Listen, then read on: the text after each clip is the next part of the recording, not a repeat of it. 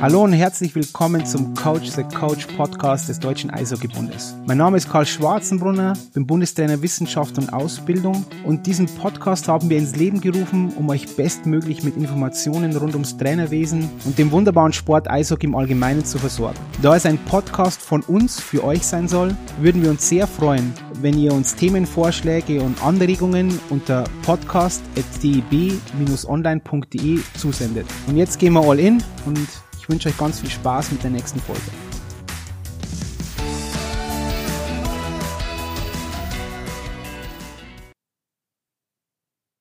Hallo und herzlich willkommen zu einer neuen Folge des DEB Podcasts Coach the Coach. Heute mit Maximilian Klein von Athleten Deutschland e.V.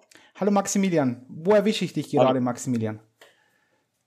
Wo du mich erreichst? Ja. Ja, du erreichst mich gerade hier in den USA in der Nähe von Boston an der Ostküste. Bei mir ist es jetzt wahrscheinlich ja doch viel, viel früher als bei dir. Aber ich freue mich sehr, dass, dass, dass es klappt, dass ich, dass du äh, mich eingeladen hast und damit auch Athleten Deutschland. Und ich freue mich auf unser Gespräch. Ebenso, warum du in, in, den, in den U, in den S, in die A bist, werden wir noch vor, nachher noch ein bisschen erörtern. Aber erstmal, Maximilian, sag uns mal bitte, was Athleten Deutschland e.V. eigentlich so ist. Ja, Athleten Deutschland e.V. ist äh, die unabhängige äh, Athletenvertretung für deutsche Nationalathletinnen äh, und Athleten. Also wir äh, wurden 2017 gegründet, ähm, werden mittlerweile mit äh, Fördermitteln des Bundes auch finanziert und äh, seit ganz kurzem haben wir auch über 1500 Mitglieder. Also wir haben einen rasanten Mitgliederzuwachs äh, zu verzeichnen, vertreten olympische, nicht-olympische, paralympische äh, und deaflympische Athletinnen und Athleten und setzen uns vor allem dafür ein, dass äh, ja ihrer Stimme Gehör geschenkt wird, äh, dass äh, ihr Schutz gewährleistet wird und dass sie auch äh, eine Perspektive haben abseits ihrer sportlichen Entwicklung. Und äh, wie kann ich da Mitglied werden, Maximilian? Bevor wir über dich reden, wie du dazu gekommen bist, aber ich möchte jetzt Athleten Deutschland e.V. Mitglied werden. Wie schaffe ich das? Ja, das ist eigentlich ganz leicht. Das ist, glaube ich, mit zwei oder drei Klicks erledigt. Äh, wenn du im Kader bist, kannst du bei uns auf die Website gehen, füllst ein Mitgliederformular aus, ist umsonst. Äh, mit zwei, drei Klicks hast du alles zusammen und bist dann direkt Mitglied und kannst auch bei uns alle Services in Anspruch nehmen. Wir haben zum Beispiel auch eine kostenfreie Erst äh, Rechtsberatung mit Anwältinnen und Anwälten. Wir haben eine kostenfreie Steuerberatung. Äh, wir machen regelmäßig Webinare, äh, mittlerweile auch eine Anlaufstelle bei Gewalt und Missbrauch im Sport. Und ja, der Verein würde dir dann gehören. Also du kannst äh, als Mitglied bestimmen, wofür Athleten in Deutschland sich einsetzt. Wenn dir ein Thema im Spitzensport ganz besonders unter den äh, Fingern brennt, dann ja, kannst du einfach Bescheid sagen und dann können wir Mittel und Wege finden, wie wir uns dafür einsetzen mit dir. Und ab welchem Kaderstatus funktioniert das, Maximilian? Das ist alles äh, Bundeskader. Also wir haben auch Nachwuchsleistungssport dabei, aber es ist sozusagen äh, äh, Bundes, Bundeskader. Okay. Und wie bist du zu Athleten Deutschland e.V. gekommen? Ja, ich habe äh, schon immer einen ganz ja, dollen Sportbezug, aber ich war jetzt selbst kein Kaderathlet. Ähm, ich bin eher so über meine Arbeit in der Politik dazu gekommen. Ich äh, war vorher in einer Politikberatung und so ist das dann entstanden, dass ich die Ehre hatte, Athleten Deutschland damals mit aufzubauen. Und ähm, dann fand ich es ganz besonders wichtig, eben einer Gruppe Gehör zu, äh, eine Stimme zu verschaffen, die halt vorher nicht so gehört wurde. Und äh, so bin ich jetzt dabei geblieben und engagiere mich jetzt weiterhin. Und äh, wir versuchen da wirklich viel zu erreichen, viel zu bewegen.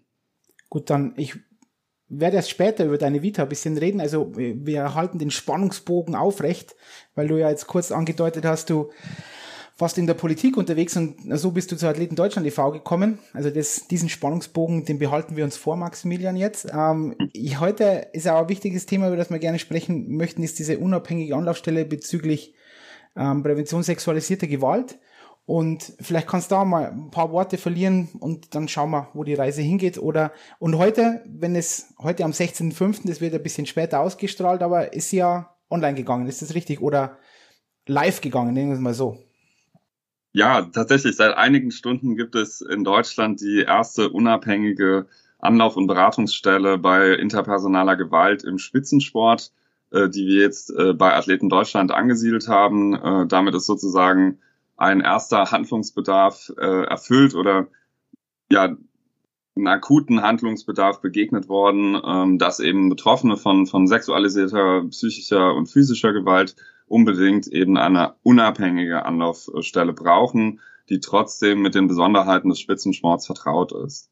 Ähm, das ersetzt natürlich jetzt überhaupt nicht die, äh, die Notwendigkeit für ein Zentrum für Self-Sport, da reden wir später vielleicht noch drüber, ähm, aber wir haben damit sozusagen jetzt die Möglichkeit, dass Betroffene die Unterstützung in einem strukturierten Prozess bekommen, die sie eben verdienen und ähm, damit eben einfach gewährleistet ist, dass ja, dass Meldungen dann auch wirklich ernst genommen werden, dass ihnen geglaubt wird, dass sie rechtliche Erstberatung bekommen, psychosoziale Erstberatung und da einfach äh, auch über den Prozess hinweg begleitet werden. Sagen wir Maximilian, wie war da der Gedankengang, der Prozess? Wenn wir uns mal das vorstellen, das ist eine unabhängige Anlaufstelle, so hast du sie auch genannt und das ist ja auch wichtig. Wo, wo war die da, ja, wo sahen da die Athleten und Athletinnen die Problematik? Weil es gibt ja auch Spitzenverbände, so wie auch wir. Wir haben ja mhm. klassische Anlaufstellen auch gebildet und auch das, ich denke, dass das auch gut so ist, Maximilian. Aber wo, woher entstand die Notwendigkeit aus Sicht von Athleten Deutschland, so eine unabhängige Anlaufstelle zu kreieren? Ja, es ist äh, immer wichtig, aus der Perspektive der Betroffenen zu denken. Und äh, es ist richtig, dass es im organisierten Sport äh, Ansprechpersonen gibt. Ähm, da muss man dann auch wieder sagen, das ist aber auch nicht überall gleich. Also das unterscheidet sich dann auch wiederum in der Qualität. Ähm, da sind unterschiedliche Verbände unterschiedlich gut aufgestellt und es kann A äh, dazu kommen, dass äh, Betroffenen nicht geholfen wird, auch äh, mit den verfügbaren Ressourcen im Sport äh, dass sie sozusagen wie so eine Art ja, Tour durch den organisierten Sport machen, verwiesen werden auf verschiedene Stellen und am Ende ist es mehr oder weniger Glück, dass sie irgendwo da rauskommen, ähm, bei einer Stelle rauskommen, die ihnen Unterstützung gibt, die sie brauchen. Äh, das wollen wir ändern, indem wir jetzt eben einen sauberen, strukturierten Prozess haben, wo sozusagen über eine längere Zeit auch hinweg begleitet werden kann. Und das andere ist äh, einfach so das Thema Unabhängigkeit ist wichtig aus betroffenen Sicht, weil ähm, teilweise die Ansprechpersonen äh, nicht als unabhängig, nicht als vertrauenswürdig wahrgenommen werden, wenn sie im organisierten Sport angesiedelt sind, einfach weil zum Beispiel Betroffene diese Ansprechpersonen der Institution des Täters, der Täterin äh, zuschreiben. Also das ist ganz wichtig, das aus der betroffenen Sicht zu denken und ihnen Wahlfreiheit zu ermöglichen. Also Betroffene werden immer auch interne Ansprechpersonen, Ansprechstellen äh, nutzen. Es geht einfach nur darum, dass wenn sie das nicht möchten, wenn sie kein Vertrauen in so, solche Stellen haben, dass sie dann eben äh, die Möglichkeit für eine unabhängige Stelle haben. Und das haben wir jetzt sozusagen dieses Angebot geschaffen und damit auch diese Lücke geschlossen. Ich zahle jetzt gleich 5 Euro ins Phrasenschwein, aber es ist ja so, dass der längste Weg mit dem ersten Schritt beginnt und irgendwann wollen wir Zentrum Safe Sport, da kommen wir dann noch hin. Aber jetzt haben wir unabhängige Anlaufstelle. Ähm, wie ist die besetzt und was leistet die momentan? Weil das ist ja schlussendlich, wir haben alle ein großes Ziel, oder? Das ist das Zentrum Safe Sport. Würdest du mir da zustimmen, Maximilian? Ja, ja, absolut. Gut, auf das kommen wir dann später noch, wenn wir ähm, erörtern. Aber was macht jetzt diese, diese Anlaufstelle wie, und wie ist die besetzt, Maximilian? Wenn, wenn man sagt, sie soll unabhängig sein. Wir, wir wollen das ja jetzt, diese Unabhängigkeit hoch, hochhalten, sagen wir es mal so. Genau. Äh, unsere Anlaufstelle, äh, Anlauf gegen Gewalt äh, mhm. ist der Name haben wir jetzt in den letzten Monaten äh, unter enger Einbindung von Betroffenen, aber eben auch mit äh, im Dialog mit Verbänden äh, und anderen Stakeholdergruppen entwickelt und es stellt sich so dar, dass man die Möglichkeit zum anonymen Erstkontakt hat. Äh, das wird über das etablierte Hilfetelefon Nina ähm, äh, geleistet. Das heißt, da sitzen dann äh, Fachberaterinnen, äh, die zweimal die Woche telefonieren äh, zu zu bestimmten Zeiten und äh, dann eine Erstberatung, Erstgespräch anbieten.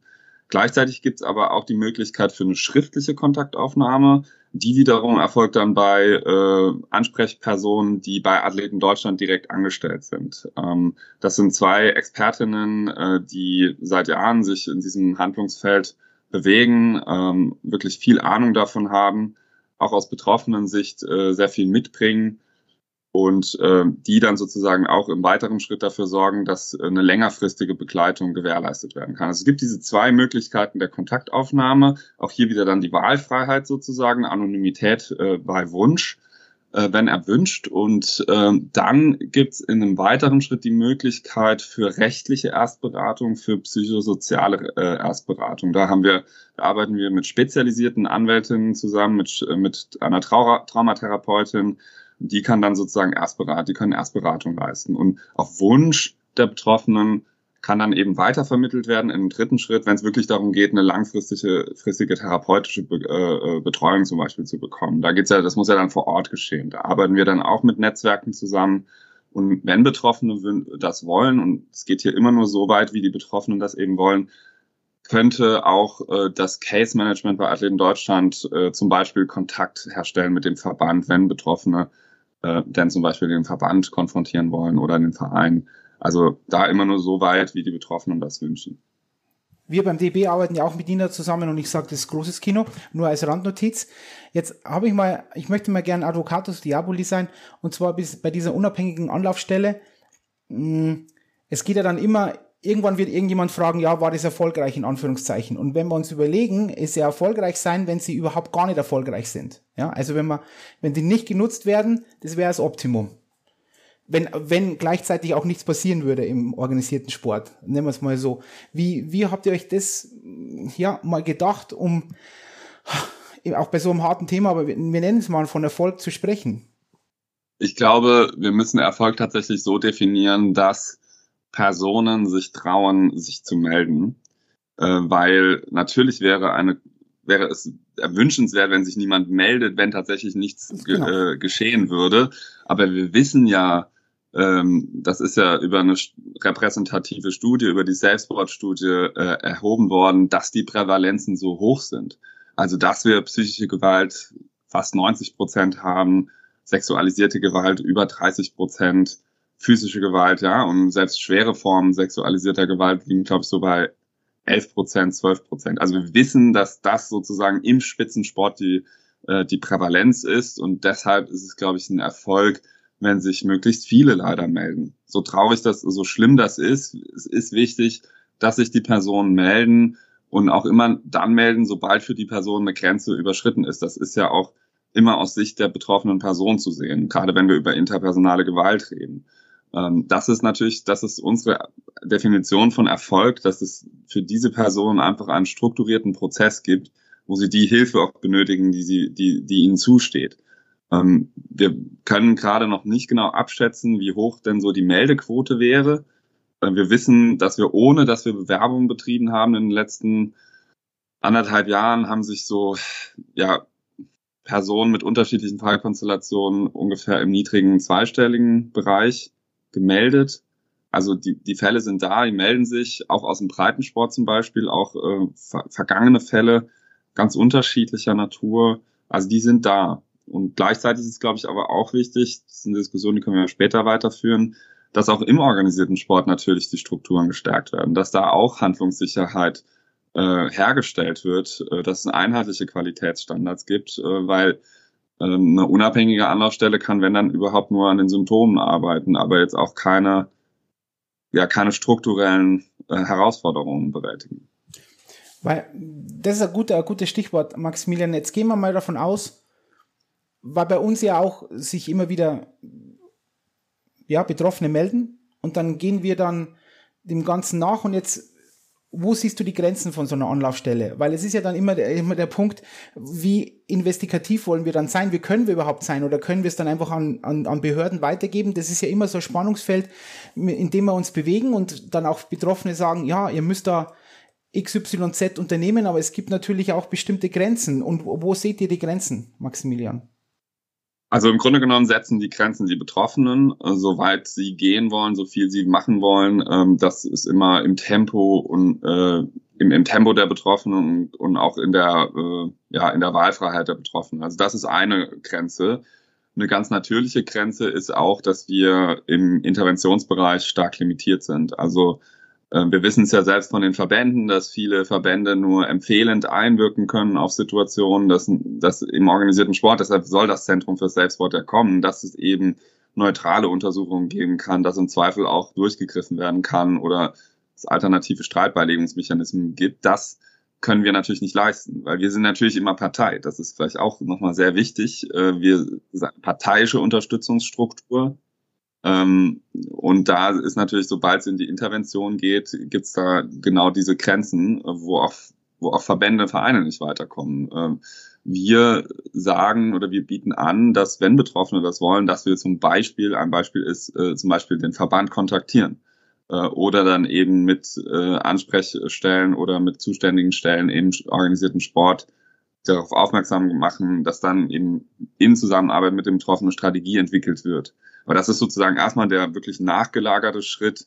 Vorher geht es darum, äh, den Betroffenen die Handlungsoptionen zu zeigen und ihnen diese Erstberatung äh, und das Erstgespräch zukommen zu lassen. Also es gibt da ganz strikte also Grenzen, ähm, wo, wo auch so eine Anlaufstelle nicht mehr tun kann. Ähm, eine andere ist auch, dass die Anlaufstelle zum Beispiel keine anwaltliche Begleitung, keine Psychotherapie ähm, ersetzen kann. Das ist alles immer nur der erste Schritt. Wenn es dann um eine therapeutische Begleitung geht, dann muss, muss es vor Ort gefunden werden. Da unterstützen wir, aber das können wir selbst nicht leisten. Ja, ich finde da, ich möchte es nur noch ein bisschen unterstreichen, Maximilian, was du gesagt hast, weil es oft so ist, dass wenn wir auch über Prävention sexualisierte Gewalt sprechen, dann auch in der Trainerausbildung, Weiterbildung, Fortbildung und so und solche Dinge, dann kommen welche zu mir und sagen, ja, wir werden das jetzt innerhalb von zwei Monaten, werden wir jetzt den kompletten Verein umkrempeln etc. Und wo ich dann oft immer, immer sage, auch, ja, in Anführungszeichen, gemacht, gemacht, nehmt alle mit, ja, das geht oft gar nicht so schnell. Das ist ein, das ist Stück für Stück und das ist wichtig und ihr müsst mal Strukturen, ihr müsst drüber nachdenken, genauso bei der Anlaufstelle, weil ich dann auch schon oft gehört habe, ja, ja, dann kannst du halt nur reden. Ja, vielleicht kann man auch nur reden, aber man, das ist manchmal ganz, ganz wichtig. Einfach nur mal zu reden. Das ist der erste Schritt und dann kommt der nächste Schritt und so weiter. Und wenn man einen, einen Verein, sag jetzt mal, umbaut, wenn man da so zwei Jahre, irgendwie drei Jahre im, im, Blick nimmt, dann immer peu à peu und immer und das nächste und die nächste Instanz einzieht und so weiter, dann ist das schon Erfolg. Ich glaube, das wird oft ein bisschen unterschätzt oder ich weiß nicht, wie du darüber denkst, Maximilian, dass das alles immer so bam geht. Innerhalb von drei Monaten habe ich da die besten Schutzkonzepte eingezogen. Das wäre immer schön, aber dann vergesse ich manchmal ganz oft, um Leute mitzunehmen und dann geht's in die andere Richtung und auf einmal ist dann wieder Fels hinten runter. Wie würdest du das sehen, Maximilian? Nee, vollste, vollste Zustimmung. Deshalb haben wir natürlich auch eigentlich großes Verständnis dafür, äh, vor welchen äh, Herausforderungen der organisierte Sport steht. Äh, für uns ist es natürlich, wir haben natürlich eine Rolle, wir, wir vertreten die Athletinnen und Athleten und wir sehen sozusagen die Herausforderungen, wir weisen darauf hin und sagen, okay, ähm, ne, im ersten Schritt braucht es jetzt mal eine Anlaufstelle. Das ist so akuter Handlungsbedarf, das Druck im Kessel, da müssen wir jetzt was machen. Und da haben wir jetzt auch schnell was gemacht. Dann gibt's strukturelle Herausforderungen, wo wir sagen, es braucht dieses unabhängige Zentrum. Ähm, das muss auch irgendwie äh, durchgreifen können, das muss auch untersuchen können. Und das andere ist aber, das macht alles gar keinen Sinn, gerade wenn wir über zentrale Lösungen reden, wenn man nicht den Sport, den organisierten Sport, auch jetzt im Spitzensport in der Fläche stärkt. Und da, da, da ist es, das ist eine Ressourcenfrage, dass wir irgendwie darüber uns unterhalten, so welchen Stellenwert messen wir de, denn dem Schutz von Athletinnen und Athleten und aller Personen im organisierten Sport bei? Also da geht es ja nicht nur um, um interpersonale Gewalt, es geht im Grunde genommen um Menschenrechtsrisiken, äh, die äh, mit den Aktivitäten im Sportbereich verbunden sind. Das, ist ein, sind ganz andere. Geht es auch um, um Diskriminierung, es geht um Gleichstellungsfragen, gibt ganz, ganz viel. Und da gibt es diese menschenrechtlichen Sorgfaltspflichten, die die Verbände haben. Aber die können, das ist natürlich eine extreme Herausforderung für die Verbände und auch für die für, für, für Organisationen des Sports. Und da braucht man Ressourcen. Da müssen wir drüber reden, dass das eine Priorität ist.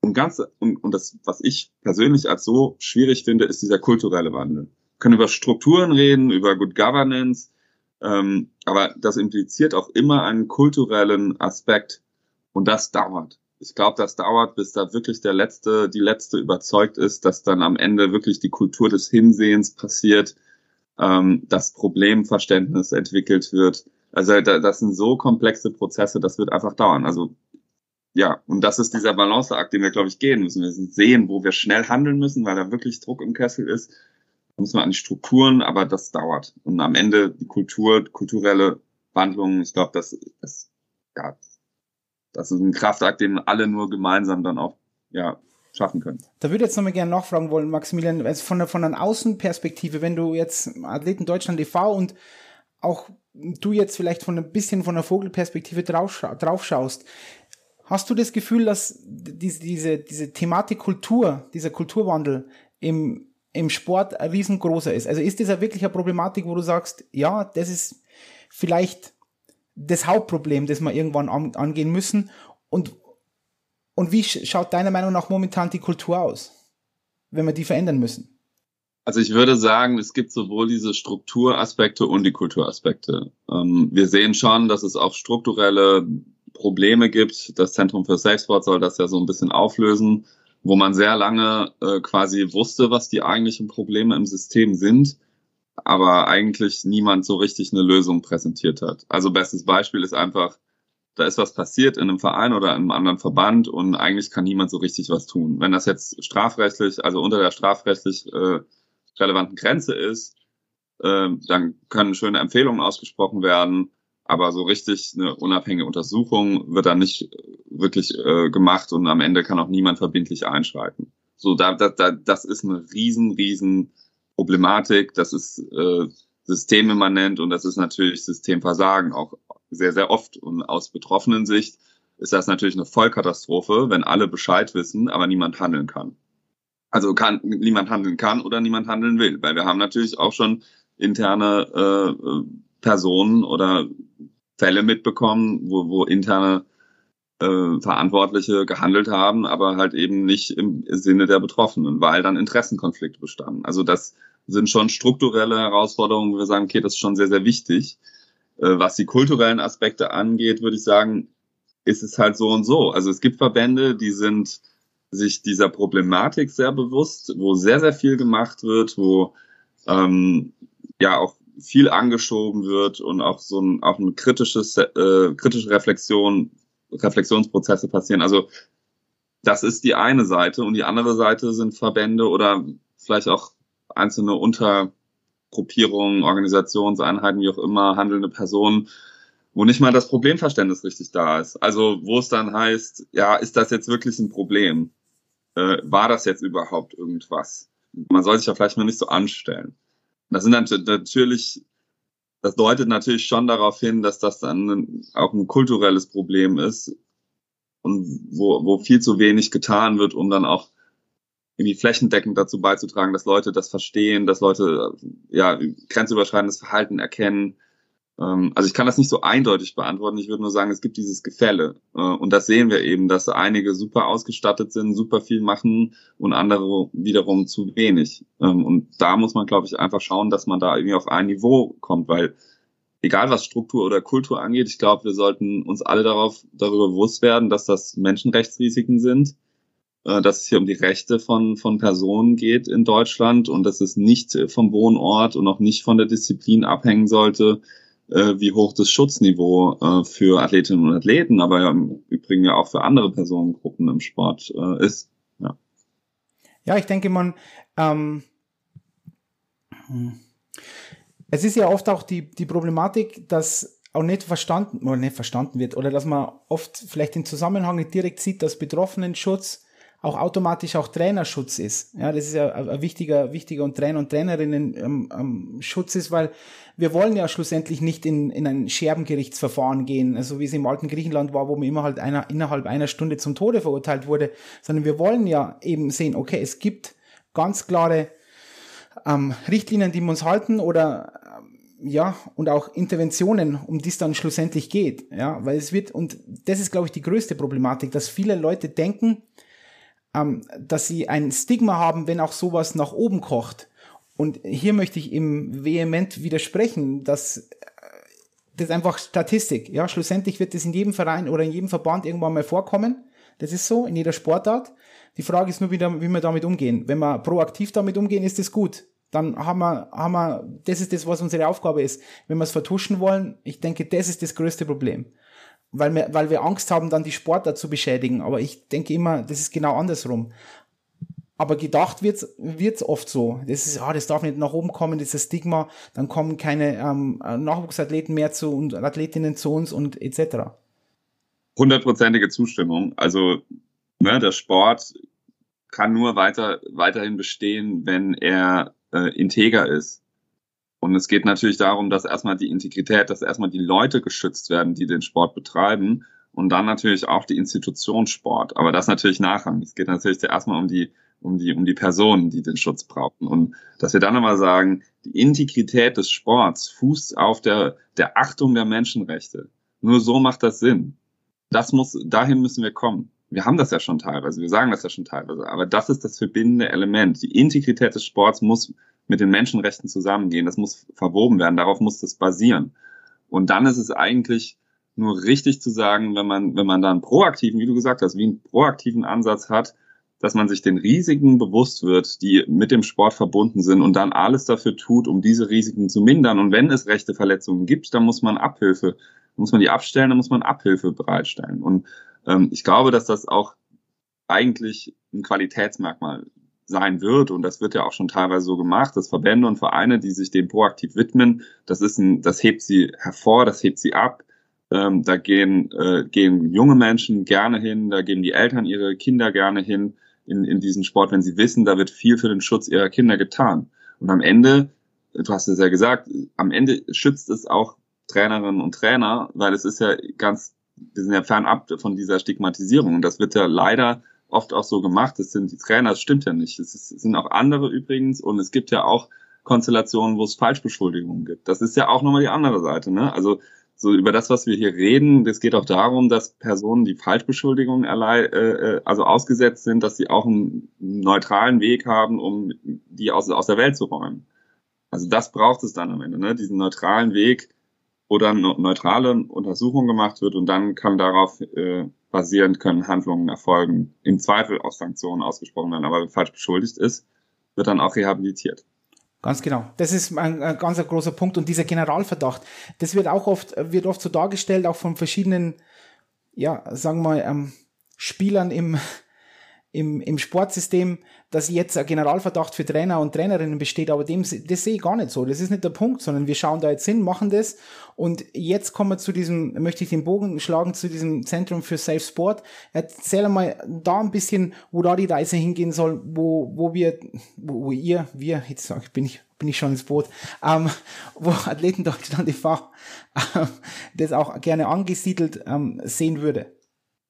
Ja, also beim Zentrum für Selbstsport geht es darum, dass wir in Deutschland eine unabhängige, starke Organisation brauchen, die dort, wo geboten, äh, Aufgaben im Kampf gegen Gewalt und Missbrauch übernimmt, die unabhängig erledigt werden sollten. Also das ist, glaube ich, einfach wichtig, dass, dass wir eine Diskussion darüber führen, was sollte innerhalb des Sports erledigt werden und das soll dann auch im Sport gemacht werden und vom Sport äh, erledigt werden und was muss oder was sollte unabhängig erledigt werden. Da geht es zum Beispiel darum, dass wir drei Säulen haben. Wir haben die Prävention, äh, um es zu verhindern. Das ist, glaube ich, langfristig das Wichtigste und das äh, wird aber immer so kommen, dass es das, was passiert, dann sind wir im Bereich der Intervention, ähm, wenn, wenn Fall behandelt werden muss und wir sind auch im Bereich der Aufarbeitung, wenn es um den Umgang mit vergangenen Fällen geht. Also das Leid der Vergangenheit zum Thema der Gegenwart machen. Es gibt da ja andere Institutionen, die das gerade nicht so gut hinbekommen, mit vergangenen Missbrauchsfällen gut umzugehen und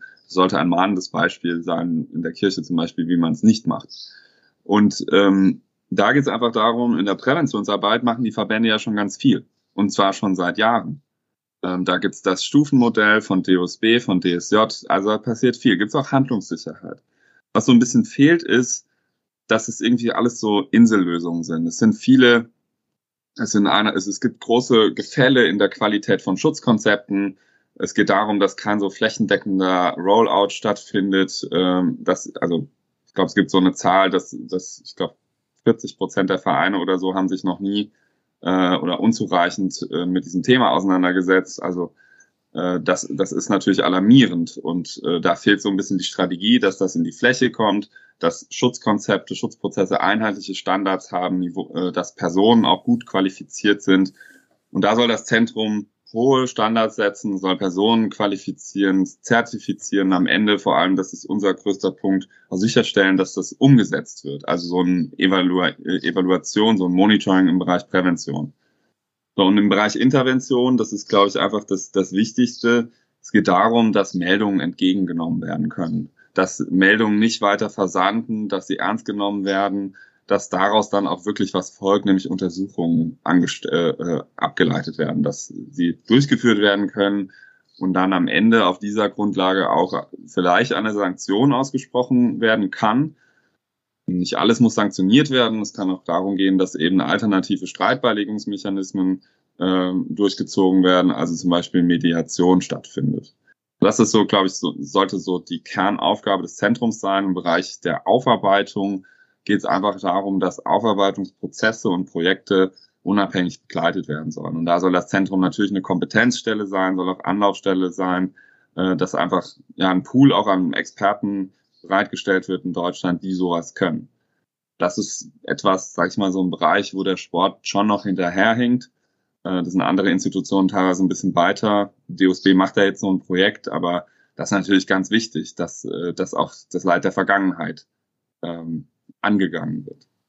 Und, und wo soll das Zentrum angesiedelt sein? Ich glaube, das ist so eine, so eine Diskussion, die noch offen ist und ich würde die auch immer nur so führen, dass wir zuerst über die Aufgaben reden und dann, also, und dann darüber reden, wie wird es denn aufgehangen, also wie, dass sozusagen diese eine Diskussion erstmal geführt wird und dann reden wir über die genaue Struktur. Ähm, es ist eine Option, dass es eine eigenständige Organisation wird. Es stand auch mal zur Diskussion, dass das zum Beispiel Teil einer größeren nationalen Integritätsagentur wird, vielleicht irgendwie in Kombination mit der NADA. Also wir sehen solche Entwicklungen zum Beispiel in Australien oder auch in der Schweiz, dass dieses Thema Integrität zusammengedacht wird. Also da gibt's verschiedene Optionen. Wir sind da, glaube ich, äh, offen dafür. Uns geht es erstmal darum, dass wir ja über die Aufgaben eigentlich reden, über die Problemanalyse. Was, was sind die Probleme? Wir haben da eine klare Meinung oder wir haben das klar analysiert. Das wird auch bestätigt, wurde ja auf einer Machbarkeitsstudie bestätigt, die das BMI in Auftrag geben wird. Und dann auf dieser Problemanalyse leiten wir Funktionen ab und dann äh, die richtige Struktur dazu. Nur Maximilian, vielleicht ganz kurz, wenn man auf dieser Säule Intervention, dann, ihr habt euch ja da schon Gedanken darüber gemacht, sollte es dann so sein, so eine Art Gentleman's Agreement, dass alle Spitzenverbände dann dort auch, ähm, ja, und alle Vereine dann Rechte in Anführungszeichen abtreten, dass ihr wirklich auch intervenieren könnt, ja, weil sonst müsste man ja äh, äh, Bundesbehörde daraus machen irgendwo. Ja, das ist, also das ist, glaube ich, so ein bisschen die Gretchenfrage, die sich am Ende stellt. Ähm, wir, wir und auch die, die Machbarkeitsstudie ähm, kommt zu dem Schluss, dass es am Ende so eine Art Code braucht, also so eine Art bindender Rechtsrahmen, der definiert, was ein Verstoß ist, was ein Regelverstoß ist. Der sollte menschenrechtlich informiert sein, dieser, dieser Code. Ähm, ist die Frage, was, was kommt da alles rein? Und da wird dann auch, müsste dann auch definiert werden, was sind die Kompetenzen dieses Zentrums. Und da geht es dann am, am Ende auch über, um, um Kompetenzübertragung. Ähm, weil wir wollen, wir haben ja das Problem, dass niemand richtig einschreiten kann. Und dann ist, stellen sich genau solche Fragen. Ist dann das Zentrum ähm, berechtigt, eine Untersuchung einzuleiten oder kann es, äh, kann es eine Untersuchung einfordern? Ähm, ja, es ist im Grunde genommen dann am Ende diese Gretchenfrage, äh, ob und wie ähm, ein Zentrum im Interventionsbereich handeln kann. Und das hängt eben von den äh, genauen, von der genauen Kompetenzausgestaltung ab. Äh, zum Beispiel darf das Zentrum dann Untersuchungen einleiten oder kann es äh, von Verbänden einfordern, verbindlich, dass Untersuchungen eingeleitet werden. Wir sind der Meinung, Verbände sind nicht neutral oder können dann gar nicht richtig neutral agieren. Das sollte von einer äh, dritten neutralen Stelle gemacht werden. Ähm, gibt es Berichtspflichten an das Zentrum und hat das Zentrum vielleicht selbst Berichtspflichten, zum Beispiel an, an das Parlament oder an, an den äh, Zuwendungsgeber? Ähm, kann das Zentrum ja von, von internen Ansprechpersonen verlangen, dass, dass Daten erhoben werden. Also wir haben ja ein riesen Datenproblem. Ne? Niemand weiß so richtig, wie viel gemeldet wird im Sport. Wie wird denn sichergestellt, dass, äh, dass ein Fall wirklich intern so betreut wird, wie er betreut werden sollte? Gibt's, gibt es dann Berichtspflichten? Wie werden die ausgestaltet, dass sie mit Datenschutzkriterien ein, äh, konform sind, dass sie Betroffenen zentriert sind? Also da sind sehr, sehr viele offene Fragen und ich glaube, das ist jetzt wichtig, dass das jetzt im nächsten Schritt angegangen wird, äh, weil wir die Diskussion ja jetzt auch schon ein bisschen führen. Und, und diese Fragen müssen beantwortet werden, aber das sind natürlich gerade die Fragen, das ist, das sind die, das sind die großen Gretchenfragen, äh, vor denen wir gerade stehen. Und wir glauben schon, dass das Zentrum einfach keine Probleme auflösen kann, wenn es diese Kompetenzen nicht hätte. Äh, auch wenn wir über Sanktionen sprechen. Also was bringt es uns, wenn wir dann, wenn da ein Fall gemeldet wird und am Ende kann trotzdem ähm, keine Sanktionen ausgesprochen werden? Oder wir haben ja auch, wir merken das bei Athleten Deutschland auch, wenn wir ähnlich gelagerte Fälle betreuen, äh, dass es am Ende oft ein Mediationsverfahren fehlt. Es gibt kein, keine richtige Mediation. Die Ombudspersonen handeln, können nicht handeln, können nur empfehlen. Also da gibt es Riesenprobleme und wir hoffen halt, dass das Zentrum sozusagen die neutrale Stelle wird, die dann auch stark ausgestattet ist, am Ende auch koordiniert auf zentral, weil das ist ja auch noch so ein bisschen das Problem. Es gibt ja so viele Einzelakteure, die so isoliert voneinander handeln, dass auch so ein bisschen so der strategische Ansatz in diesem Handlungsfeld deutschlandweit gesehen fehlt. Die Machbarkeitsstudie sagt, das soll auch zum Breitensport kommen. Wir waren da immer offen dafür, aber das bedeutet natürlich unweit größere, größere Herausforderungen als im Spitzensport. Maximilian, wenn du darüber sprechen willst, ich frage dich jetzt einfach. Wenn nicht, ist das auch okay für mich. Nur, wie siehst du da ja den Zeithorizont und denkst du da gibt es Gegenwehr? Also na, es wird immer, es gibt immer Gegenwehr. Das ist so, das ist die Wahrheit. Ja, es gibt einen politischen Diskurs, den wird es immer geben und das ist auch gut so. Deswegen sind wir in der Demokratie. Hm, wie ist da dein dein Gefühl momentan?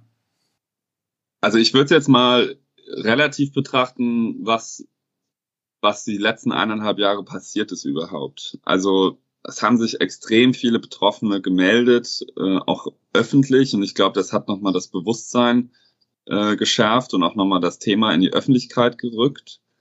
Und dann hatten wir den Impuls, ähm, wir haben das ja auch gesehen, diese Entwicklung im Ausland, deshalb war das jetzt für uns jetzt nicht ganz so alles neu, sondern wir haben sozusagen diesen Impuls aufgegriffen und an Deutschland angepasst. Und es gibt extrem viel Offenheit ähm, außerhalb des Sports. Zunächst ähm, gab es viel politische Unterstützung über die Parteigrenzen hinweg. Es gab äh, Wissenschaft, Fachpraxis. Es wurde ja dann ein Koalitionsvertrag aufgenommen. Das Bundesinnenministerium hat schnell gehandelt, Machbarkeitsstudie gemacht. Also da ist innerhalb von für politische Prozesse in sehr, sehr in Lichtgeschwindigkeit was passiert, würde ich sagen. Und auch ähm, vom organisierten Sport, ehrlich gesagt, von sehr, sehr vielen Verbänden wirklich ganz viel tolles und positives Feedback. Also es gibt diese Beharrungskräfte, äh, von denen man gern mal so redet und von denen man manchmal auch liest.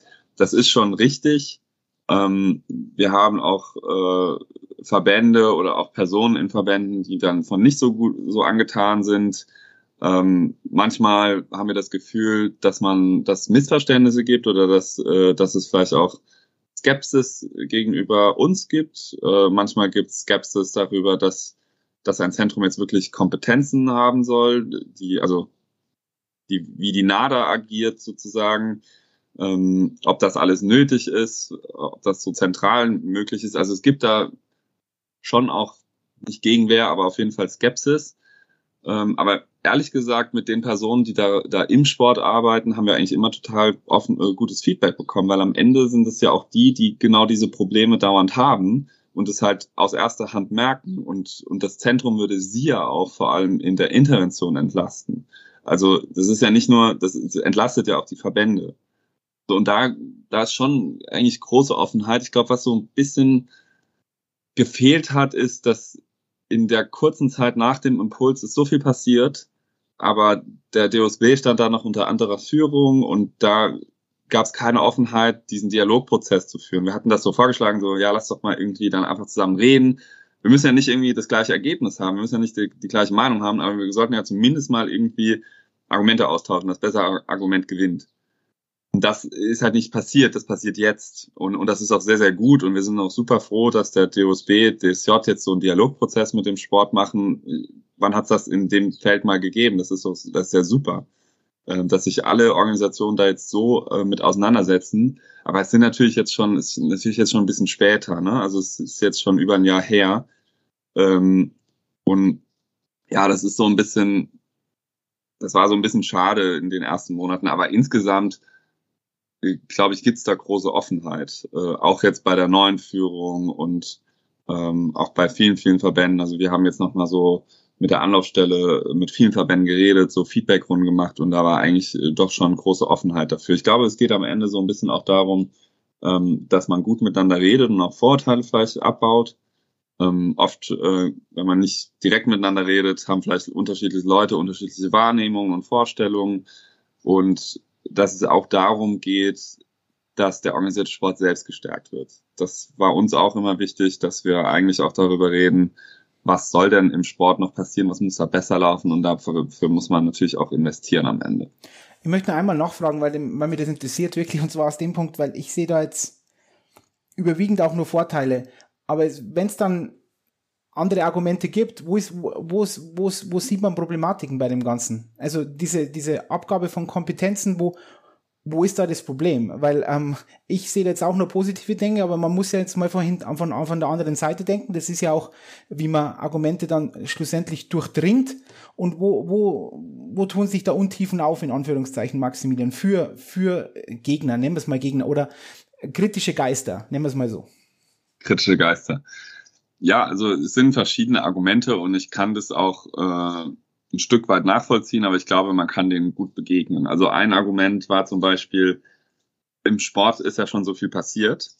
Ähm, wir können doch jetzt nicht das, was da über Jahre lang aufgebaut wurde, irgendwie ähm, ja, zunichte machen und es soll jetzt irgendwie eine neue Organisation alles übernehmen.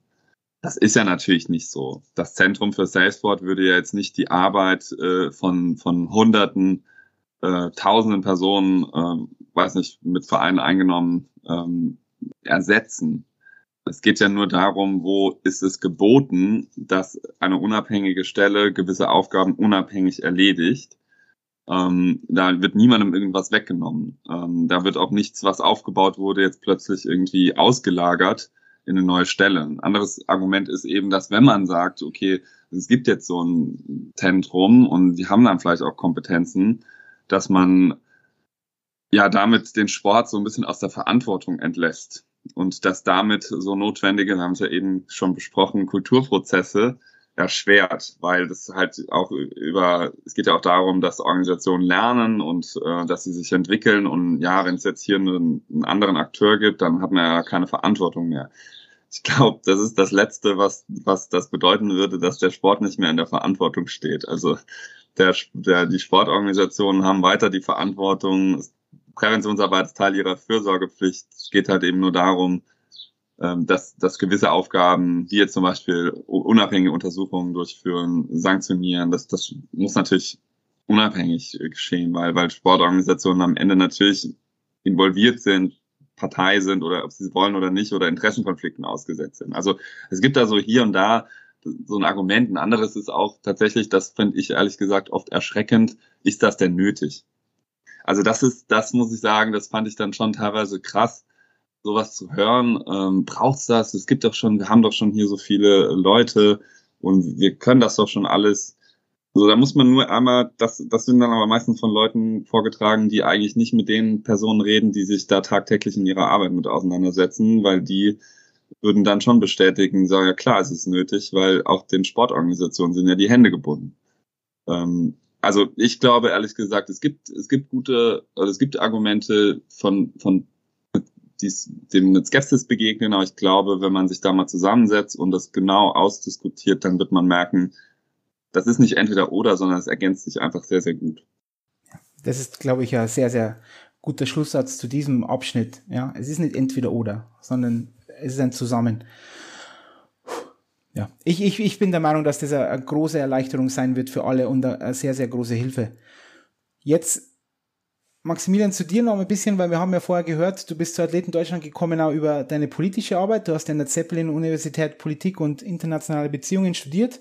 Ähm, jetzt bist du, ähm, warum bist du, ich habe ja gesagt, oder wir haben gesagt, wir wischen dich in der USA. Was, was machst du gerade in der, in der USA? Ja. In der USMA. Äh, ja. ja, ich mache da jetzt meinen Master. Ähm, ein bisschen länger, als ich das wollte, wegen dieser Pandemie, die da plötzlich kam. Ja. Ich studiere hier an der, an der Harvard Kennedy School Public Policy. Ähm, das ist ein Masterstudiengang.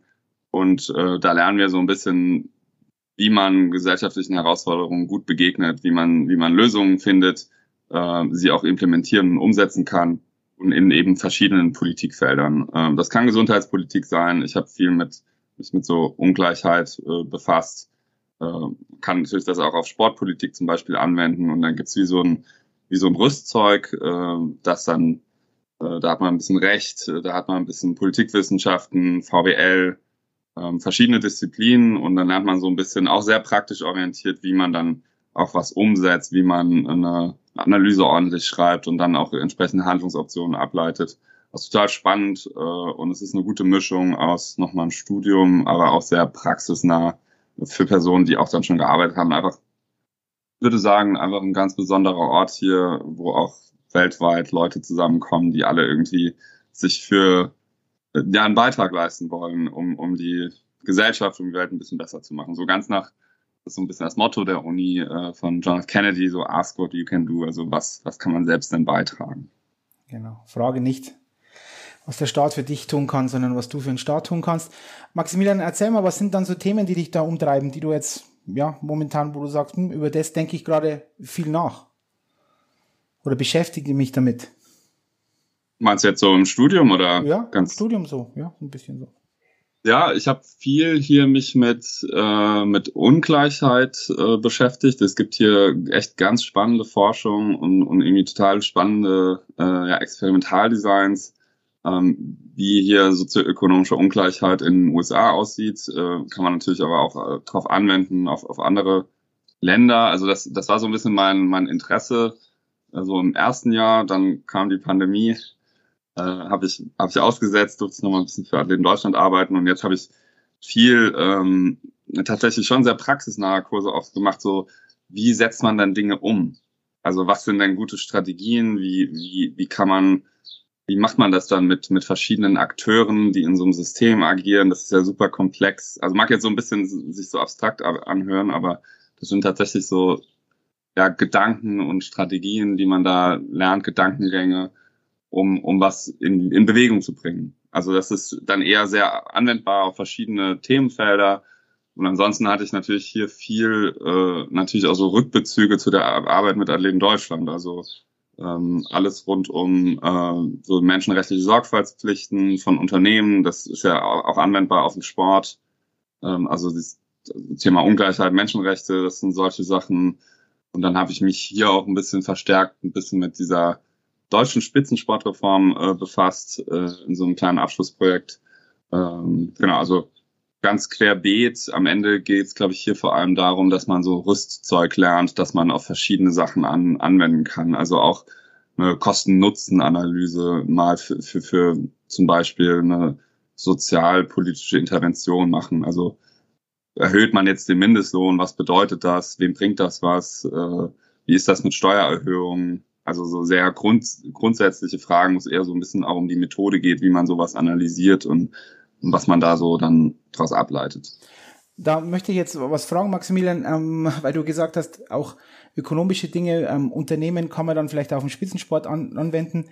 Ist, ist ein Spitzenverband oder Verein oder vielleicht nur eines von beiden, ist es wir Unternehmen? Oder sind wir anders? Weil wir sagen ja immer, wir sind anders. Ja, ich glaube, das ist natürlich diese Diskussion, der Sport ist so spezifisch und so anders. Ähm, ich glaube, jetzt die grundsätzliche Debatte ist eben zu führen, dass, dass man schon nochmal dahin geht und den Sport natürlich einbettet in geltende Rechtsrahmen. Und äh, dazu gehören eben die international anerkannten erkannten Menschenrechte. Wir haben es jetzt gesehen mit dem IOC zum Beispiel, mit dieser Regel 40, dass auch das IOC sich an Wettbewerbsrecht halten muss. Also da haben wir ja so eine kartellrechtliche Beschwerde geführt. Also es gibt ja immer wieder so ein paar Rückbezüge, wo wir sehen, so die Regeln des Sports, der so besonders ist, ähm, die kollidieren manchmal, zum Beispiel mit Menschenrecht, äh, mit, mit Wettbewerbsrecht. Ähm, und da, da ist der Sport nicht anders als alle anderen äh, Aktivitäten, als alle anderen Teilbereiche. Äh, und, und so das bindende Element der Rahmen müssen die Menschenrechte sein. Ähm, zur Diskussion ist es jetzt ein Unternehmen? Also wir sehen schon, dass internationale Verbände wie multinationale Unternehmen agieren. Äh, Stichwort IOC. Ähm, natürlich ist das was anderes jetzt auf Vereinsebene in Deutschland. Ich glaube, man muss eben das schon berücksichtigen. Auf Verbandsebene ist, ne, sind natürlich unweit andere Herausforderungen, dass man auch sagt, okay, wenn wir jetzt sagen, okay, Verbände sollen menschenrechtliche Sorgfaltspflichten erfüllen, dann stehen die natürlich vor unweit größeren Herausforderungen, vor, vor allem weil es ja auch große Verbände gibt, aber es gibt ja auch kleine Verbände. Und da, ich glaube, muss man, glaube ich, Rücksicht nehmen und das irgendwie so machen, dass es auch praktikabel ist. Ähm, aber grundsätzlich mit diesen Menschen, mit dieser Menschenrechtsdiskussion ist schon ein etablierter Konsens, ähm, dass diese UN-Leitprinzipien für Wirtschaft und Menschenrechte auch auf Sportorganisationen anwendbar sind. Also hat man gesehen bei, bei FIFA, ähm, die haben jetzt so eine Menschenrechtspolicy, ähm, beim IOC ist das in der Diskussion und das ist eigentlich schon der Konsens. Das heißt, ähm, diese Prinzipien, die eigentlich für Unternehmen äh, entworfen worden sind, die sind schon auf Sportorganisationen anwendbar. Aber dann, es gibt ja immer das Argument, dass Unternehmen ja eigentlich für sich arbeiten, um, um Gewinne zu maximieren, etc. pp. Aber der Sport natürlich for the greater good, für das große Ganze, fürs Allgemeinwohl irgendwo arbeitet und deswegen sind wir und deswegen sind wir auch anders. Deswegen gibt's ja auch Steuergelder und so weiter. Wie würdest du dem begegnen? Weil dann kommt immer, wir sind anders, ja, wir machen das für das, für die Allgemeinheit, für das, für das große Ganze. Wir wollen Menschen zum Sport, zur Bewegung, Gesundheitsprophylaxe, weil da kommen wir auch irgendwo immer wieder hin, wenn wir uns überlegen, dass wir an Sportuniversitäten, wie viel Spitzensport wird noch eigentlich geforscht? Wir gehen ganz klar in diesen Gesundheitssport äh, immer mehr und mehr und mehr rein, weil natürlich dort auch finanzielle Anreize, Drittmittel und so weiter größer sind. Also, weißt du, was ich hinaus will? Es heißt immer, irgendwie sind wir Unternehmen, dann sind wir wieder kein Unternehmen. Ähm, ja, wie siehst du das? Ja, ich glaube, es ist naja, vielleicht von der, von der anderen Seite jetzt im Spitzensport sehen wir ja schon, dass das ein Milliardenmarkt ist. Also Sport, das ist erstmal ein, ein, ein Markt, der gewachsen ist, äh, wo Milliarden Umsätze gemacht werden. Äh, Im Spitzensport ist es ein weltumspannendes System. Ähm, also es gibt schon die Tendenzen, wo wir sagen, okay, das, da, das hat auch eine Dimension angenommen, äh, wo, wo man teilweise natürlich darüber äh, reden muss, ist jetzt das IOC noch die NGO, die sie immer, was sie immer betonen. Ähm, das sind das sind schon Diskussionen, glaube ich, die man führen muss. Äh, uns geht es vor allem, oder wenn, wenn wir darüber reden, geht es vor allem darum, dass man, dass man sozusagen diesen Ausnahmestatus des Sports nicht irgendwie als Vorwand benutzt, um sich von gewissen Verantwortungen und gewissen Sorgfaltspflichten irgendwie äh, zu, rumzudrücken. Also ich glaube, das ist einfach so ein bisschen der Kernpunkt, ähm, dass äh, auch im Sport Risiken bestehen, und dass dort auch viele Menschen äh, tätig sind, die Risiken ausgesetzt sind und dass die Sportorganisationen gerade wenn sie wenn sie diese auch diese Autonomie zu Recht für sich äh, äh, reklamieren, einiges dafür tun, verantwortungsbewusst zu handeln. Gibt es Maximilian, gibt es ohne Spitzensport Breitensport? Das, das ist witzig, dass du das das fragst, aber gut, dass du das fragst. Ähm, das ist, das ist die große Frage. Das ist so ein bisschen, ich hatte da so, so ein kleines Projekt hier gemacht, äh, das ist in der Evidenz gar nicht so eindeutig. Also es wird auch immer, du hast es ja eben auch gesagt, so ja, Sport hat äh, eine gemeinwohlfördernde Komponente, gerade der Breitensport. Aber ich glaube, wir müssen schon viel dafür tun im Sportsystem und auch wie wir das Sportsystem steuern und auch im Übrigen, wie da öffentliches Geld hingeht, dass es eine gemeinwohloptimierende Wirkung hat. Und das ist natürlich nicht immer ganz eindeutig. Also im Spitzensport ist das beste Beispiel. Ich würde sagen, Spitzensport ist kein Gesundheitssport. Das ist nicht unbedingt, hat nicht unbedingt gute oder positive Auswirkungen auf die Gesundheit der, der Sporttreibenden. Und auch nicht jeder Sport ist dafür geeignet, ähm, ähm, Gemeinwohl optimieren zu wirken. Also das ist, glaube ich, das ist einfach die Differ Differenzierung in der Debatte ist wichtig. Und ähm, im Spitzensport, dieses wird immer so, wird immer rhetorisch vorgetragen, ohne Spitze keine Breite, ohne Breite keine Spitze. Aber da sind Wirkungsmechanismen dahinter. So eindeutig ist das gar nicht. Also es gibt ganz wenig Evidenz dafür zum Beispiel, dass es diese Trickle-Down-Effekte vom Spitzensport in den Breitensport gibt mit den Partizipationseffekten. Ähm, das wird zwar immer so gesagt, aber das ist empirisch gar nicht so der Fall. Es gibt jetzt wohl neuere Forschung, die sagt, ja, wenn man sich ganz gezielt darum bemüht, dass zum Beispiel bei Sport, wenn, gewisse Vorkehrungen trifft bei Sportgroßveranstaltungen, dann kann man es erreichen, dass dann mehr Leute in den Breitensport gehen zum Beispiel. Aber das ist nicht ein Effekt, der per se da ist. Und ich glaube, so muss man das auch betrachten, wenn wir über den Spitzensport reden, äh, was wir da eigentlich genau wollen. Und vor allem, weil öffentliche Gelder da involviert sind. Es geht ja um Steuergelder am Ende. Es sind direkte Förderungen, aber auch die ganzen Steuererleichterungen, die es gibt, ähm, das sind indirekte Förderungen. Äh, da muss man, glaube ich, schon ganz genau darauf hingucken, dass man das alles so gestaltet, dass es möglichst äh, viel Allgemeinwohl rauskommt am Ende, also möglichst Allgemeinwohl optimiert ist. Das ist natürlich einfach so dahergesagt und ich glaube, es ist natürlich extrem schwierig, das überhaupt zu messen, weil das sehr, sehr komplex ist. Sind wir dann, ist dann Spitzensport wirklich nur noch dieses Panem et Circenses, sind wir dann nur noch Brot und Spiele? Also so in Anführungszeichen eine anderes, eine andere Form von, von Auseinandersetzung und so weiter und wir sind einfach nur vielleicht Opium fürs Volk, um jetzt mal ähm, alle, alle Phrasen zu bedienen. Was ist Spitzensport dann? Also für was, sind, für was ist Spitzensport gut? Einfach mal so als auch wieder Anwalt des Teufels gefragt, für was ist dann Spitzensport gut, wenn man uns, weil das ist eine der wichtigsten Fragen, ich finde das, du weißt Maximilian, das haben wir uns schon unterhalten, wie wichtig das ist, dass man auch solche Dinge hinterfragt, auch ist Spitzensport wirklich förderlich für den Breitensport? Weil sagen tun wir es immer, ja, das ist klar, das wird immer, so stellen wir uns ja auch hin, dass das äh, unheimlich förderlich ist ähm, für den Breitensport. Aber wenn man sich manchmal genau anschaut, ist es vielleicht gar nicht mehr so einfach. Und aber dann müssen wir uns ja trotzdem irgendwie definieren, was sind wir? Sind wir Opium fürs Volk? Sind wir Brot und Spiele? Sind wir die modernen Gladiatoren? Sind wir auch, ähm, ja, vielleicht jetzt mal ganz ag aggressiv gesagt, nur äh, ein politisches Vehikel? Ja, um, um, um von anderen Dingen abzulenken jetzt, äh, oder weiß ich nicht, was sind wir, Maximilian? Sag mir, was wir sind, Maximilian, ich will es wissen. Die große Identitätskrise des Spitzensports. Und ich glaube, so würde ich es aber auch beschreiben. Ich würde es ehrlich gesagt schon so beschreiben. Ähm, es sind, es ist deshalb, die Fragen sind deshalb die richtigen, die du stellst, weil es ja nicht nur der Spitzensport an sich ist. Es geht darum, dass das der staatlich geförderte Spitzensport ist. Das ist einfach, das macht das Ganze äh, unweit komplexer, weil Steuergeld involviert ist und weil es dann einfach verschiedene Personengruppen gibt, glaube ich, die unterschiedliche Interessen haben und unterschiedliche Ansprüche haben. Also da gibt es den Staat, der hat ein eigenes Interesse, das ist die nationale Repräsentanz. Das ist ja übrigens auch eins der einzigen Kriterien, warum der, der Bund da überhaupt fördert. Dass die Athleten, das ist natürlich offensichtlich ähm, und das ist so ein hochriskantes Unterfangen, dass sie eigentlich, dass sie auf diese äh, Förderung angewiesen sind. Das ist, das ist klar.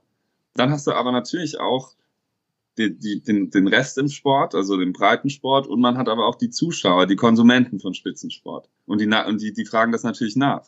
Und ich glaube, da gibt es einfach unterschiedliche Gruppen und es ist halt einfach nicht so, dass das aktuelle System, dass diese Fragen, die du stellst, überhaupt jemals ausdiskutiert wurden. Weil am Ende ist es, glaube ich, einfach eine Aushandlungsfrage in der Gesellschaft, was wir da genau eigentlich wollen. Äh, wollen wir irgendwie, dass das Geld da benutzt wird, damit wir Medaillen alle optimieren? Und ist es uns egal, in welchen Disziplinen wir Medaillen gewinnen? Also ist jede Medaille gleich? Äh, wollen wir dann also nur Erfolg? Äh, und wie definieren wir nationalen Sporterfolg? Ist, ist eine Medaille der nationale Sporterfolg oder ist es auch ein gewonnenes, knappes Halbfinale? Ähm, wollen wir Leistung? Leistung ist nochmal was anderes. Ähm, wollen wir individuelle Leistung? Wie definieren wir das? Ähm, relativ wird relativ ja auch definiert. Und das sind alles Fragen, die nicht so wirklich beantwortet sind. Ich glaube, es gibt da auch kein, keine, keine klare, ich glaube, es gibt da auch keine klare äh, Zielrichtung. Es geht eher darum, dass man das mit allen Gruppen aushandelt, weil am Ende sind es natürlich die, ist die Gesellschaft, die das auch finanziert. Ähm, die Athleten müssen da mitreden, ihre Rechte müssen gewahrt werden. Und das wurde halt irgendwie, glaube ich, nie so gemacht bei der Spitzensportreform. Ne? Also diese Zielstellung abseits von der von von mehr sportlichem Erfolg.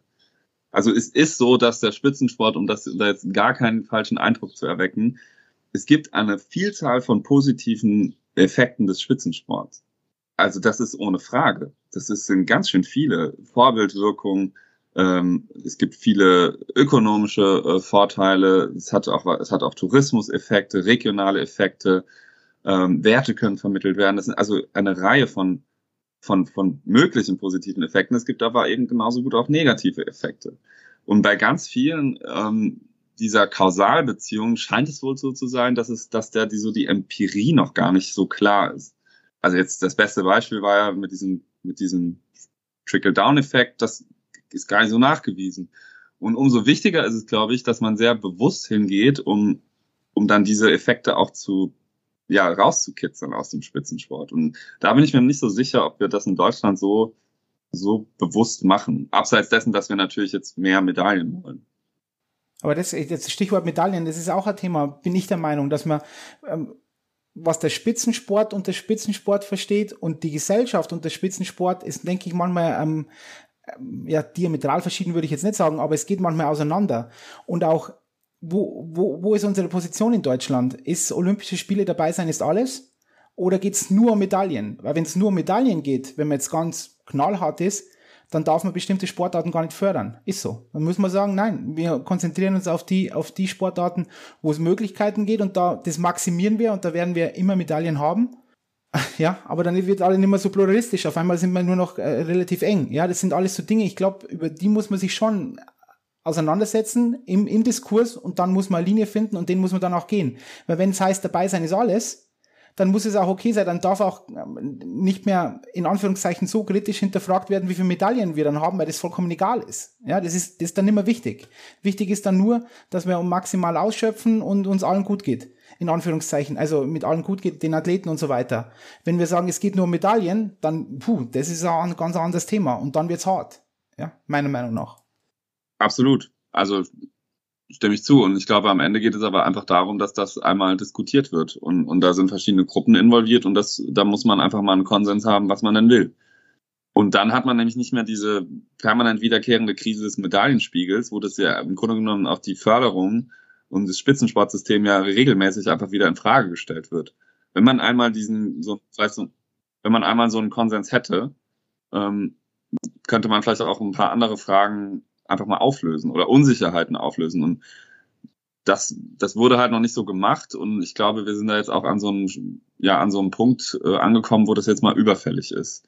Äh, und es geht schon wirklich darum, klar, ähm, wie weit diversifizieren wir, wie weit spezialisieren wir. Wenn wir zu viel spezialisieren und, und nur noch die Förderung, das machen wir ja nicht zum Glück, ähm, aber nur noch die Förderung in Medaillen, äh, ähm, ja, in, in Sport, in Disziplinen stecken, wo, es viel Medaillen gibt und wo wir gute Chancen haben, dann haben wir vielleicht am Ende eine Einbahnstraße, aus der wir nicht mehr rauskommen, wenn irgendwie andere Länder anfangen, da zu investieren. Also es sind ja auch die Handlungsrationale im Spitzensport sind ja hochgradig abhängig äh, von, von, den, von den Entscheidungen anderer Länder. Wenn die plötzlich dort auf dem Markt investieren, ähm, dann, dann verliert man einen Wettbewerbsvorteil. Also das ist ja auch ein total äh, absurder Markt, auf dem man sich da bewegt, wo man dann auch die Marktanteile vielleicht verliert. Ähm, und wir müssen uns da schon fragen, was, was bringt uns denn so eine Medaille? Also eine Medaille hat vielleicht in der einen Disziplin einen anderen Stellenwert für die Zuschauerinnen und Zuschauer als in der anderen Disziplin. Ähm, was tun wir übrigens dafür, dass die Zuschauerinnen und Zuschauer vielleicht andere Disziplinen, also da auch einen Nutzen draus ziehen? Also es ist ja nur Nutzenfunktion für die Konsumenten und dass man jetzt so ganz kalt betrachten will. Und was tun wir dann dafür, dass die Leute ähm, mehr Nutzen aus äh, anderen Disziplinen ziehen, außer jetzt, wenn sie Fußball gucken. Ganz platt gesagt. Hm, das, das fehlt natürlich auch. Ne? Wir fördern, fördern das öffentlich, da müssen wir doch auch dafür Sorge tragen, dass, äh, weiß nicht, ich hätte gern jede, jeden Samstag äh, wie so ein kleines Mini-Olympia. Ich finde das total toll. Ähm, ist aber nicht so. Stimmt, ist nicht so. Und man muss ja auch zum Beispiel auch Realitäten anerkennen. Am Fußballer, wenn ich, wenn ich jetzt einen Fußballer fragen würde, was ist der wichtige Champions League gewinnen oder olympische Goldmedaille, dann würde ich jetzt behaupten, dass zehn von zehn sagen Champions League gewinnen. Ja. Also, weil es natürlich auch ein monetär anderer Anreiz ist für jemanden, als wenn er sagt, ja, ich habe jetzt eine Goldmedaille im Fußball gewonnen. Für andere Sportarten ist das wieder komplett anders, ja. Okay, Maximilian, die, weil wir werden das sowieso nicht auflösen, aber das sind Gedankenanstöße. Äh, und jetzt kommt die letzte Frage und frei nach Karl Valentin, Prognosen, Pro, Prognosen sind immer schwierig, besonders wenn sie die Zukunft ähm, betreffen, möchte ich dich trotzdem fragen, äh, wie sieht denn der organisierte Sport in zehn Jahren aus, Maximilian? Bam! Boah, das ist aber eine offene Frage zum Schluss. Ich glaube, der organisierte Sport in zehn Jahren, ich würde jetzt mal sagen, nur für den Spitzensport, ähm, hat ist zumindest, hat zumindest die großen Herausforderungen, vor denen er steht, angegangen und hat sie in zehn Jahren hoffentlich auch aufgelöst. Also im, im Spitzensport, dass, dass die Rechte der Athletinnen und Athleten substanziell gestärkt worden, worden sind, dass mit Risiken besser in dem System umgegangen werden äh, kann, dass die Athletinnen und Athleten partizipieren, dass es der organisierte Sport würde dann so auch aussehen, dass die Athletinnen und Athleten auf Augenhöhe verhandeln können, dass sie, dass sie gleichberechtigte Partner sind bei Entscheidungen.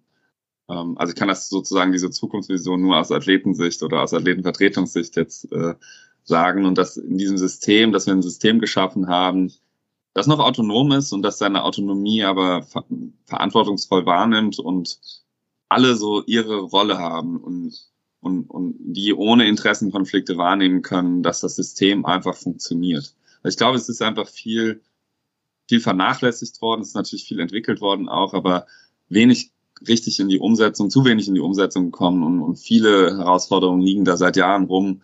Und ähm, ich hoffe halt, dass das jetzt in diesem Jahrzehnt, das sind ja solche großen Herausforderungen, dass die angegangen werden und dass wir dann in zehn Jahren vielleicht uns nochmal unterhalten und dann darüber reden, wie jetzt hier das Zentrum für Salesport arbeitet und dass das jetzt alles läuft, dass wir im Spitzensport irgendwie, dass die Mittelvergabe funktioniert, dass das alles gut läuft, gemessen wird, dass auch irgendwie weniger ja, Unzufriedenheit herrscht. Also ist jetzt gleich alles sehr, sehr blumig beschrieben, aber das wäre natürlich schon die große Hoffnung.